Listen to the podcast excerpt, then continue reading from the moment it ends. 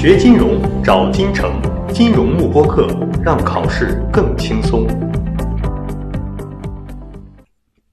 好，那么接下来从这里开始呢，就是前面大家比较从关心的，就如何进行再报名的一个基本的流程。嗯那么首先第一步叫做 registration，大家点进自己的账户之后呢，可以看到这样的一个界面啊。那么这一部分呢，是我们已经报名过六月份的考生，嗯研考到十二月份的，所以大家会发现有一个蓝框框，讲的就是他现在要付的钱就是零元，一分钱都不用付了。那么如果说没有报名老的考试的学员呢，是需要重新付钱的。那么如果你报名的是十二月份的考试的话，那么在这种情况下呢，你就是进入一个什么 late registration 的一个钱，对那么这边是一千四百五十450。那如果你报的是六月份的考试的话呢，其实是一个 early 早鸟的一个计划，对早鸟的一个计划那么就是七百块钱。嗯，然后这边还蛮神奇的，它这边三级还可以继续报名啊，三级可以再报十二月份的。我觉得应该是处于 continue 了之后的话呢，一直往下往下走，走到最后一步的话，就直接告诉你金额为零了啊、大家可以去试一下哦这个，把点进去，因为我们这边是截图嘛。是，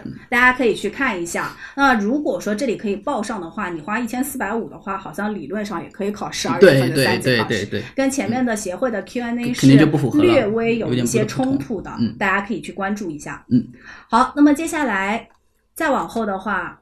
是填写你的一个地址，那么这边地址一般来说是用英文填写啊，是打红色星号的部分为地填项目，包嗯括第一行和第二行的住址，以及你的一个城市名啊，你的一个呃省份的名字，以及对应的一个邮编号邮政编码。嗯，其实这个部分，如果你已经之前报过名，你应该都走过一圈儿了。是应该大家都会的。对的，好，然后接下来是填写一个国家与手机号啊，那么这边也是简单填手机号讲一下，对，嗯。然后再往后呢是填写一个护照的一个信息啊，那么填写一个中文的姓名，嗯那么然后再填写一个护照的号码。好，再往后是大家比较关心的，也就是考试地点的一个选择。那我们这边着重讲的是中国大陆地区，其他的地区呢，大家可以在这个小箭头下方去进行选择。中国大陆地区呢，十二月和六月均有十二个考点，那么分别是北京、重庆。成都、大连、广州、杭州、南京、上海、深圳、青岛、天津和武汉，在这十二个考点当中呢，大家可以任意的去选择对应的考点进行考试。好，那么整体来看呢，我们的一个呃考点还是比较多的，大家可以就近的去进行一个选择其实。我们在那个地理上，大家你也可以去看一下整体的分布。我们东三省那个地方到大连啊、天津啊，其实这些地方都是就近考点，都是可以参与的，包括像青岛也可以。那么相对来说南部点的话，我觉得南部沿海城市就更方便了，像上海啊、到深圳啊这些考点的都有。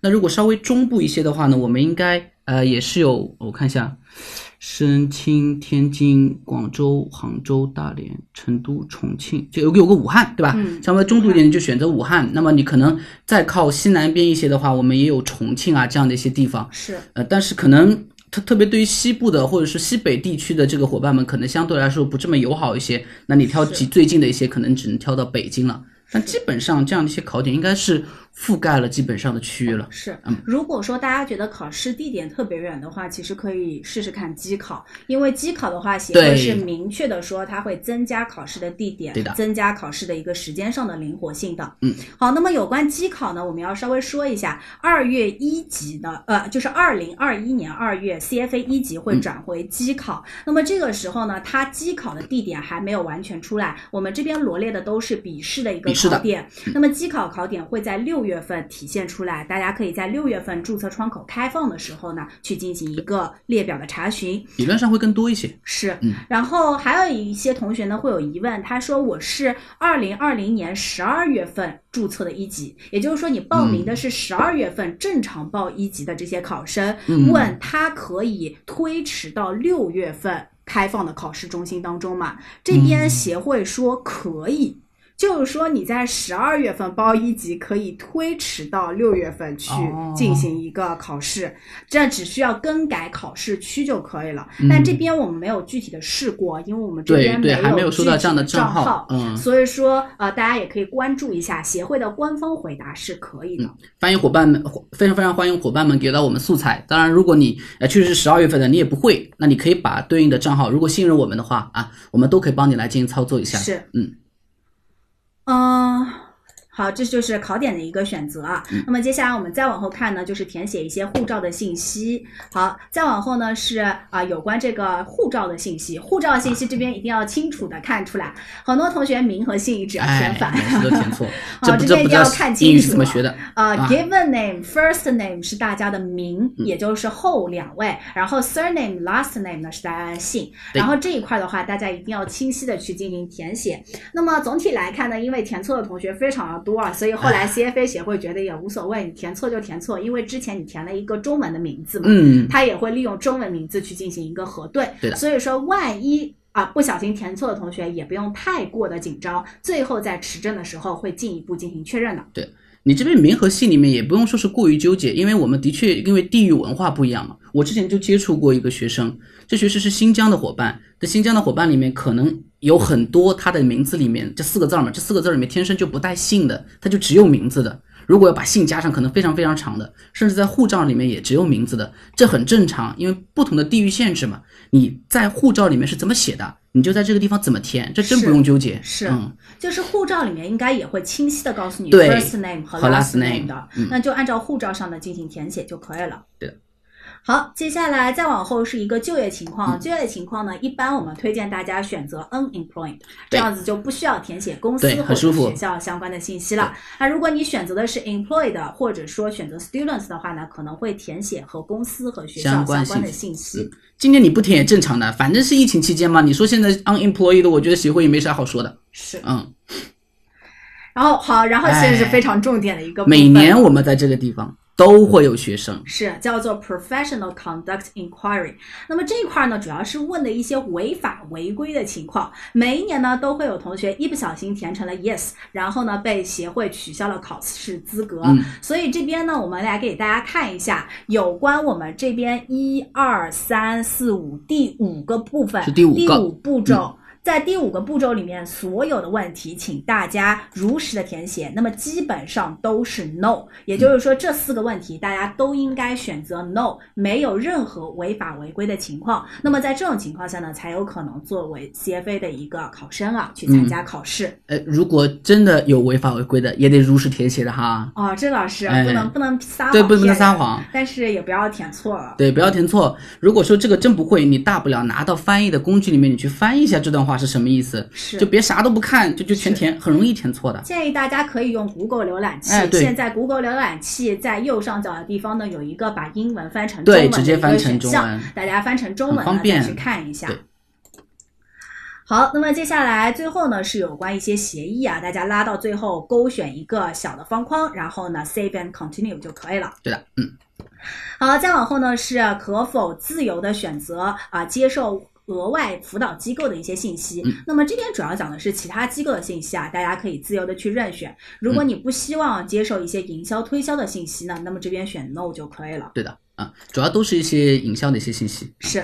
好，然后接下来最后呢是要审核之前填写的资料是否正确啊。那我们需要审核两步，审核无误之后呢，点这个蓝色的呃蓝色的按钮就进入了付款页面。嗯那么付款页面呢，如果说是之前报过六月份考试的同学，研考之后你的缴费界面应该是 USD 零。那么如果需要你进行额外付款呢，请大家可以呃发邮件咨询协会。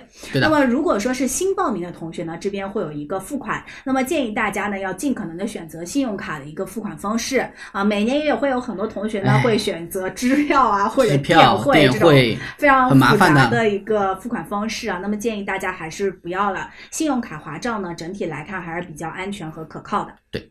好，那么接下来两步 double check 之后呢，就可以 continue 继续往下了。那么到这里呢，基本上有关我们整体的一个再报名的流程呢，就全部为大家介绍完了。对，那我们也是正好来看一波我们学生们的问题，嗯，好，看看就是这一波。好，我们来看一下，有同学说，请问嗯明年二月大纲会变吗？那么再次强调，考纲二零二一和二零二零年的考纲都是不会发生变变化的化的，所以今年考、明年考，所有的知识点都是一样的。嗯。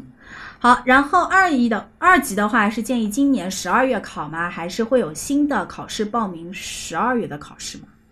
会有新的考哦，这里就是问有没有十二月新考生可以报名这个块的话，其实我们前面提到过了，我们可以看一下这个报名的一个界面。我们看到这边是一位三级考生的报名界面。嗯虽然协会在 Q&A 当中说过，我们是不允许报名十二月份的考试，但我们会发现呢，在这个真真正正的报名界面当中，其实是有报名十二月份考试的这个选项的。所以说呢，感兴趣的同学可以去关注一下左边的这个选项。左边这个选项就是报名十二月份三级的考试，但是呢，在这样的一个报名条件下面，你只能是按照最高的一个价格去报名了。对这个界面也挺奇怪的。不过我们这个考生他本来就是六月份已经考过的考生嘛，是呃，六月份已经考过，那他本来也是属于一种研考嘛，就相当于，所以研考到十二月本来也是他的一项权利。是那我觉得写在这个地方合理。是，但如果你是新报名的，就原来就没有考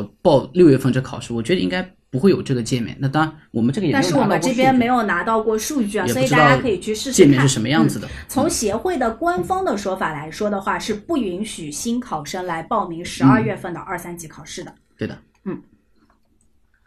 好，接下来，哎呀，大家刷到太快了，刷得太快了啊，没没事，慢慢我看们没事看一下。到这里。然后他说，嗯如果五月5月八日仍未收到邮件怎么办呢？好，那我们这里可以往前看一下，协我们说会有一个官方的邮件，呃，它有一个官方的邮箱啦，其实是大家可以发邮件去问一下。哎，是在这里发送邮件至这个 info at cfa institute 点 org，发送邮件到这样的一个邮箱当中呢，或者拨打这个四零零的电话，大家可以去询问协会相关的一个问题。那建议大家还是发邮件，因为拨打电话的话是有时差的。对，一也是有时差，第二的话呢，我们现在我们之前好像上次有个学生咨询的时候，好像是打到香港的，哦，是香港的 CFA 协会的分会，也不清楚这个电话是不是打到香港的。呃，如果是打到香港的话，那那边的人的话呢，这个确认你的方式里面有，呃，他会询问你的生日啊，啊、以生日的形式来确认你的那个身份的状态，是或者是你的 CFA 协会的密码啊，CFA 协会的 ID 啊，你得准备好这样的一些呃 personal information，要不然的话，他万一一 check 结果搞错了，是那那就不不好进展下去了。是是，还是还是能写就写邮件吧比。较方便嗯啊。邮件里面记得提供你自己的 CFA ID 就可以了。嗯嗯，好，然后接下来有报名指导的 PPT 吧？哎，有，不就是更高的吗？就是前面我们这个 PPT 的流程就是。那就是这里，对就这边的流程从这一页开始，其实就是报名的流程，全部都是我们利用呃考生的一个账号截图截下来的。对，嗯但是我们这个的话呢，是原来已经报名 CFA 三级六月份考试做延期的一个考生，那还要看具体的个人情况，你可能是是二级的，你可能是一级的，你可能之前报了，也可能之前没报的，是嗯，这个定制情况就比较多了。一个流程其实可以咨询一下我们的小助手，小助手这边可以从班主任那边拿到一些流程的。对的啊，然后重新操作最迟是什么时候？呃，这边 CFA 协会没有给出最迟的一个截止时间，嗯呃，那么整体来看还是尽快。对，你就以你的邮件为准吧，因为我觉得发到你的邮件里面，协会应该是会有所说明的。呃，大概说嘛，肯定是越早越好嘛。是。呃，已经购买了网课的呃全部延长学生是否延长？全部延长。对，全部都延长。嗯，然后，但是大家可以关注一下，五月五号到五月八号，CFA 协会是开始发邮件的。那今天晚上大家开可以以开始关注自己的邮箱了。对因为，协会的五月五号，那其实就是我们这边的五月六号嘛。啊，所以这边应该应该差不多都来是了。嗯，好，然后有一位嗨金融的学员提问说，更改考试时间的话，地点必须确定可以改吗？地点应该是可以再改的吧？地点可以再改啊，地点可以再改的。嗯，但你时间必须要确定了。是，嗯。呃，已经花过报名费了，一级、二阶段报名的差额问题有什么哦，这是很多同学关心的，我们等一下会来看啊、总体的大原则是 CFA 不退钱，对你不要想着从 CFA 里面能够再捞到一分钱是，是、嗯 CFA 是不会退。现金的。嗯，有点像我们之前在 CFA 一级里面给大家讲到的 bid ask spread 一样的，CFA 协会永远都是赚钱的，你永远都是亏钱的这一方，你把这点想明白就可以了。是嗯，好，然后他说，如果要变更考试地点怎么操作？那么这边我们没有具体的一个 PPT 啊，大家也可以咨询小助手。我们考试地点呢是进入到自己的账户当中啊，有一个 Change Test Location 或者 Change Change Test Center，大家是可以进行变更的。一个非常显眼的一个位置的啊。不过这个地方大家如果问的比较多的话，我们后面呃可以去找一些相关的一些账号，给大家出一个这样的一个指引。是啊，我这个没有问题。指引的。嗯，好，那么接下来还有问，请问没有收到邮件可以再报名吗？怎么会没有三级的收到邮件三级的同学已经可以进入自己的账户再报名了，应该是已经开放了。一二级还没有开放，可以再等一你再。等一下，我们前面已经提到过有三段时间的，目前呢是三级区。哦，有同学说了，二级已经开始可以了，大家可以去关注了。哎，他有同学已经收到邮件件了这位关佳敏关佳敏感谢，非常感谢，非常感嗯谢。那这样一来的话，相当于是二级的伙伴也已经可以开始进入到你的整体操作流程了。是，嗯，大家就可以就着这个 PPT 开始操作。对，操作流程。嗯，啊，呃，其他都一样，只是这里面的把你把 level three 看成是 level two 就可以了，其他地方应该都一样的啊。是，我们服务的宗旨就是永不退钱。这位同学说的非常的正确。所以二级是建议十二月份考嘛？其实如果大家时间和资金是充裕的话，建议大家都是早考早，嗯。早过。嗯。其实也不用特别在意资金了，你看 CFA 你都已经想好了，十二月份考跟明年的，比如说呃五月份呃明年的六月份考试，这六个月的时间，我也不见得 CFA 的报名费你能产生多少货币时间价值，没事的，就是能能早考就把它早考考完了吧。但如果你可能十二月份你有规划的啊，那可能时间上冲突了，那你选择明年六月份考，这我觉得合理。嗯。是，然后有的同学学表白说他妈妈好喜欢，哎呦我的天啊，这我该怎么回答呢？这这这，哎感谢一下他的妈妈。啊，感谢感感谢，然后他说。报名定了地点，九十月份还能改吗？目前 CFA 协会没有出官方的说明说不能更改地点，那理论上应该是跟普通的报名是一样的，也是可以修改地点的。只不过研考的时间定了之后，不太能够进行修改了。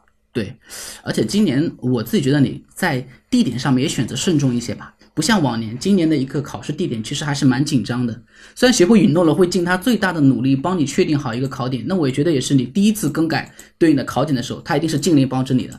如果你后面频繁改考点，那个地方万一是疫情的重灾区呢？那后面他那个地方对吧，管理的特别严苛，那么包括我们等会也会给大家提到，这以后的考试我们是不是进去都要去测体温啊等等的这些情况，我们都不知道，是是真有这种可能性的。是，嗯，所以你还是每一次做决定，你还是都慎重一些会更好一些。然后说二级没收到邮件的也可以直接重新报啊，大家可以直接进自己的 CFA 协会账户啊，应该是可以对已经开放。如啊，我刚刚也也已经跟大家提到过了，如果你没有收到邮件的，本身上就不是特别正常的，垃圾箱啊，全部都去 check 一遍，那可能都已经发到那个位置了。啊、再说了，协会发邮件每次都是这个样子的，就是有一些邮件的话会相对来说慢一点。刚刚我们的确有同学提到已经收到了，那可能是其中一部分。我们之前那个三级的邮箱也是的，就是有一部分学生是先收到的，是慢慢的就是全部都来。它应该是根据考区来开放的，就部分考区会先收到，然后余下的会慢慢的开放，嗯也不用太紧紧张。嗯嗯。好，然后接下来是考试的一些地点。嗯那么这边我们前面已经说过了，总共是十二个12个笔试的一个城市啊，大家可以去关注一下。嗯好，接下来是考试时有健康检查的要求，是否会测量体温？那么这边呢没有统一的一个说法，只是说会遵守每个考区当地的所有限制和要求，也就是说会依据当地政府对于疫情的管理来进行一个判断。那么接下来他说，嗯我是今年十二月份一级的考生，不属于研考的期望。原本六月的考试延期了，重新开放选择考点，我是否也可以更换我的考点？那么这边就是说正常的一个考试区域更改，大家可以进入到自己 CFA 协会的个人账户进行考试区域的一个更改。考试地点的变更，理论上在没有打出准考证之前，这都是没有问题的，这属于非常正常的，并跟你的个人信息也是一样的啊、这就不像我们那个前面提到的研考啊，是。好，接下来有同学问的是通过率嘛？通过率我们也说过了，不会更高啊、也不会更低。好，那总体来说呢，和以往是保持一致的，大家可以放心。好，然后接下来是关于二零二一年的一个机考啊，那么这边我们也简单来说一下。总体来看呢，二零二一年 CFA 一级会转化为机考，二三级呢维持笔试不变。那么一级的机考呢，会从一年两次考试机会转化为一年四次，分别是在二月、五月，然后八月和十一月去考四次。每一次呢都会有一段时间的窗口期给大家去进行选择。那么整体的考试地点和考试时间的选择上呢，会更加的一个灵活。灵活一些。那么这边需要特别注意的是，参加二零年十二月考试的同学，大概率是赶不上二一年二月份的早鸟报名阶段的。也就是说呢，呃，你其实如果要十二月不过，然后二月份重新去考试的话呢，那么在这种情况下，你其实是、呃赶不上早鸟报名一个阶段的。所以这边大家要想清楚。那实际上也不太可能有这样的一个不现象，太不太不太不太会有。因为如果你不过的话，你还要过六个月才要过六个月的时间进行考试。其实我们可以盘一下所有的可能性。你十二月份考完了之后，你最早最早，假设你十二月份没过啊，那么你也只能是明年八月份的时候考了，是，这是最快最快的情况了。那这个时候的话还是能够赶上的，理论上。对，能够赶上，能够赶上的啊。但如果你十二月份过了，那没事儿，你就正常参加第二六月份的二级的考试就可以了呀。六月份二级的考试可能赶不上了，好 就是就是十二月份过了，六月份二级的考试可能确实赶不上早鸟的阶段了。啊早鸟，早鸟是赶不上了，但你那个报上名还是可以报上名的，是，就是第二阶花点钱吧段报一。报，嗯，为 CFA 协会做出更多的贡献，下一次你可能就是第一批收到邮件的人。对，好，接下来是二零二一年继续的一个考试嗯啊。他说，如果参加了今年十二月份的考试，能否参加下一年六月的考试？那当然是可以的，没有问题好，但是只不过你报名的时候可能已经赶不上早鸟阶段，就是第一阶段最便宜的一个考试费了，你可能要进入第二阶段一个相对来说比较贵的费用。嗯。好，然后参加了二月份的考试，成绩不合格的话，什么时候可以再次参加考试？那么这边说了，两次考试之间至少需要间隔六个月，所以在这一块儿大家一定要明确，二、月份考完最早一次考试机会是八月份的一级考试。对的，嗯，这个地方呃有蛮多同学会问到，为什么我赶不上早鸟？明明是因为疫情的原因，凭什么这个锅甩在我身上？这边呢，呃，我也不建议你给协会写邮件啊，因为之前我们有类似的问题，其实也已经写邮件问过协会了。协会对早鸟计划，嗯、它的一个官方的一个解释就是，我认为你学习的时间更长，所以你是一个有充分准备的人，因此我们给你的费用也就更加低廉。呃，如果你的准备的时间是非常短的，我自己是不建议你去考试的，因为你准备时间短，知识也没有消化好，那么这样一来，你参加我考试很有可能过的挂的，所以我不建议你考试。那你非要考试，我只能通过价格上上浮，然后来阻止你不要参加考试。是它其实是这样的一种想法是啊。。好，那么这是有关我们这一块儿的一个内容啊，就为大家介绍到这里。好，接下来呢，我们再往后看是。有关整体课程体系和考纲，那么这边我们说过了，考纲二零年和二一年是不变的。那么二二年的考纲呢，最早一级考试是在二零二一年五月发布，那么二三级考试呢，将在六月考试开始注册时公布，也就是二三级还没有具体开放考纲的一个公布时间。那么一级已经非常明确了，就是二零二一年五五月份月份会公布二零二二年的考纲。其实已经蛮蛮提前了，以以往的话都是七八月份的。是，嗯。好，那么接下来有一个 learning ecosystem，就是我们前面跟大家说的，对于机考同学非常有用的，有关于机考的一个参考的界对面吧。参机考啊参考它主要是学会提供的一个线上学习系统。那么在这一段时间当中呢，学习的内容是不会发生改变的，但协会呢也会不断的优化系统当中的各项功能，帮助考生呢能够更高的提升复习效率。锁定金城教育，成就金融梦想。更多备考知识，请关注金融慕课。